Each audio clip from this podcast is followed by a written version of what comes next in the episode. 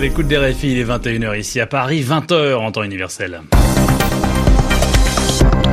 Bussière. C'est l'heure de votre rendez-vous avec le journal en français facile, journal présenté ce soir en compagnie de Zéphirin Quadio. Bonsoir Zéphirin. Bonsoir Loïc, bonsoir à toutes et à tous. À la une, Israël qui s'avance vers de nouvelles élections législatives. Le pays est toujours sans gouvernement après les scrutins d'avril et de septembre dernier.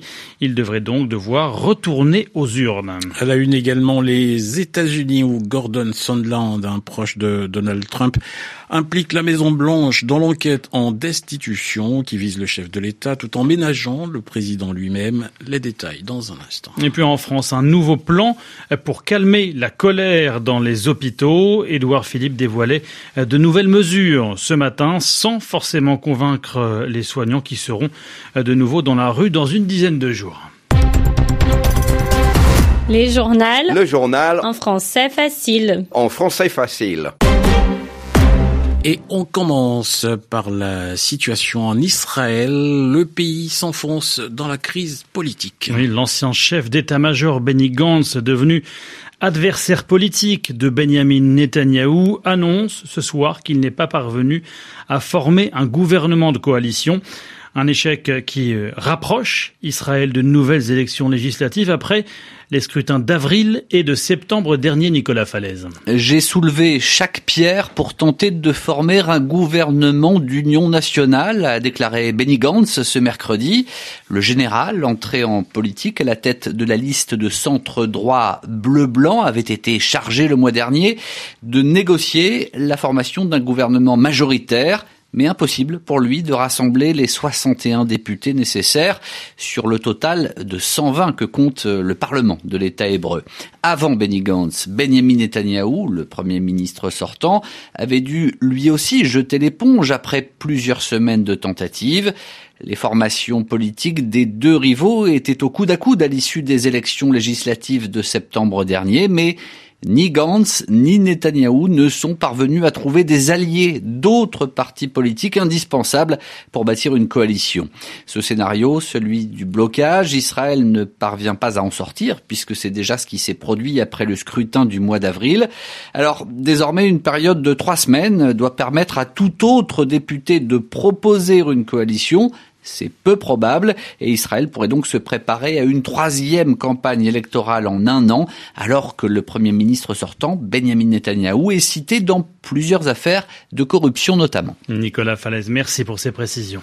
À la une également, les auditions publiques dans le cadre de la procédure de destitution entamée contre le président américain procédure qui pourrait donc euh, l'obliger à quitter hein, ses fonctions. Oui, procédures qui se poursuivent à Washington avec ce mercredi le témoignage de Gordon Sondland qui reconnaît les pressions de la Maison Blanche sur l'Ukraine. Il confirme que la visite du président Zelensky euh, à Washington était liée à l'ouverture d'une enquête sur l'entreprise où a travaillé le fils de Joe Biden, notamment.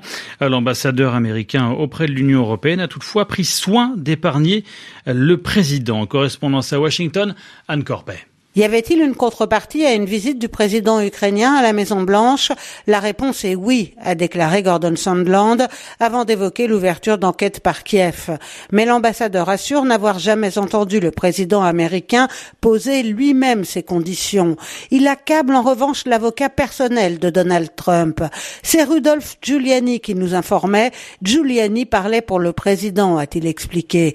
Il a affirmé n'avoir jamais entendu Donald Trump évoquer la suspension de l'aide militaire à l'Ukraine.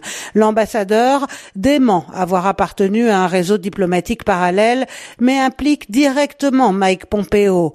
Nous avons tenu le secrétaire d'État au courant de ce que nous faisions. Le département d'État nous soutenait totalement et savait qu'un engagement de l'Ukraine à lancer des enquêtes était notre objectif, a-t-il assené. De son côté, Donald Trump a tenté de prendre ses distances avec Gordon Sondland. Je ne le connais pas très bien, a déclaré le président avant d'ajouter, en contradiction avec le témoignage de son ambassadeur, il n'y avait aucune contrepartie demandée à l'Ukraine. Anne Corpet, Washington, RFI. En Bolivie, la présidente euh, par intérim va convoquer des élections générales. Dans les prochaines heures, c'est ce qu'annonce Janine Agnès. La Bolivie est secouée depuis un mois par une grave crise à la suite de l'élection contestée à un quatrième mandat d'Evo Morales, lequel a démissionné le 10 novembre dernier. Depuis, ses partisans manifestent quotidiennement dans les rues de La Paz et dans certaines villes de province pour exiger le départ de Janine Agnès. À Hong Kong, les manifestants pro-démocratie sont, eux, toujours retranchés dans les bâtiments de l'université polytechnique. il serait une cinquantaine sur le campus, devenu l'un des symboles du mouvement. 700 personnes ont été euh, arrêtées depuis le début de l'occupation de l'établissement, l'université polytechnique de Hong Kong, qui est le théâtre de la plus longue et violente confrontation entre manifestants et forces de l'ordre depuis le début de la contestation au printemps dernier direction le Sri Lanka où le pouvoir se partage en famille après l'élection du nouveau chef de l'État. C'était ce week-end et aujourd'hui le président Gotabaya Rajapakse, à peine élu, vient de nommer son frère aîné Mahinda Rajapakse au poste de Premier ministre. Une annonce faite après que le Premier ministre en place a annoncé sa démission.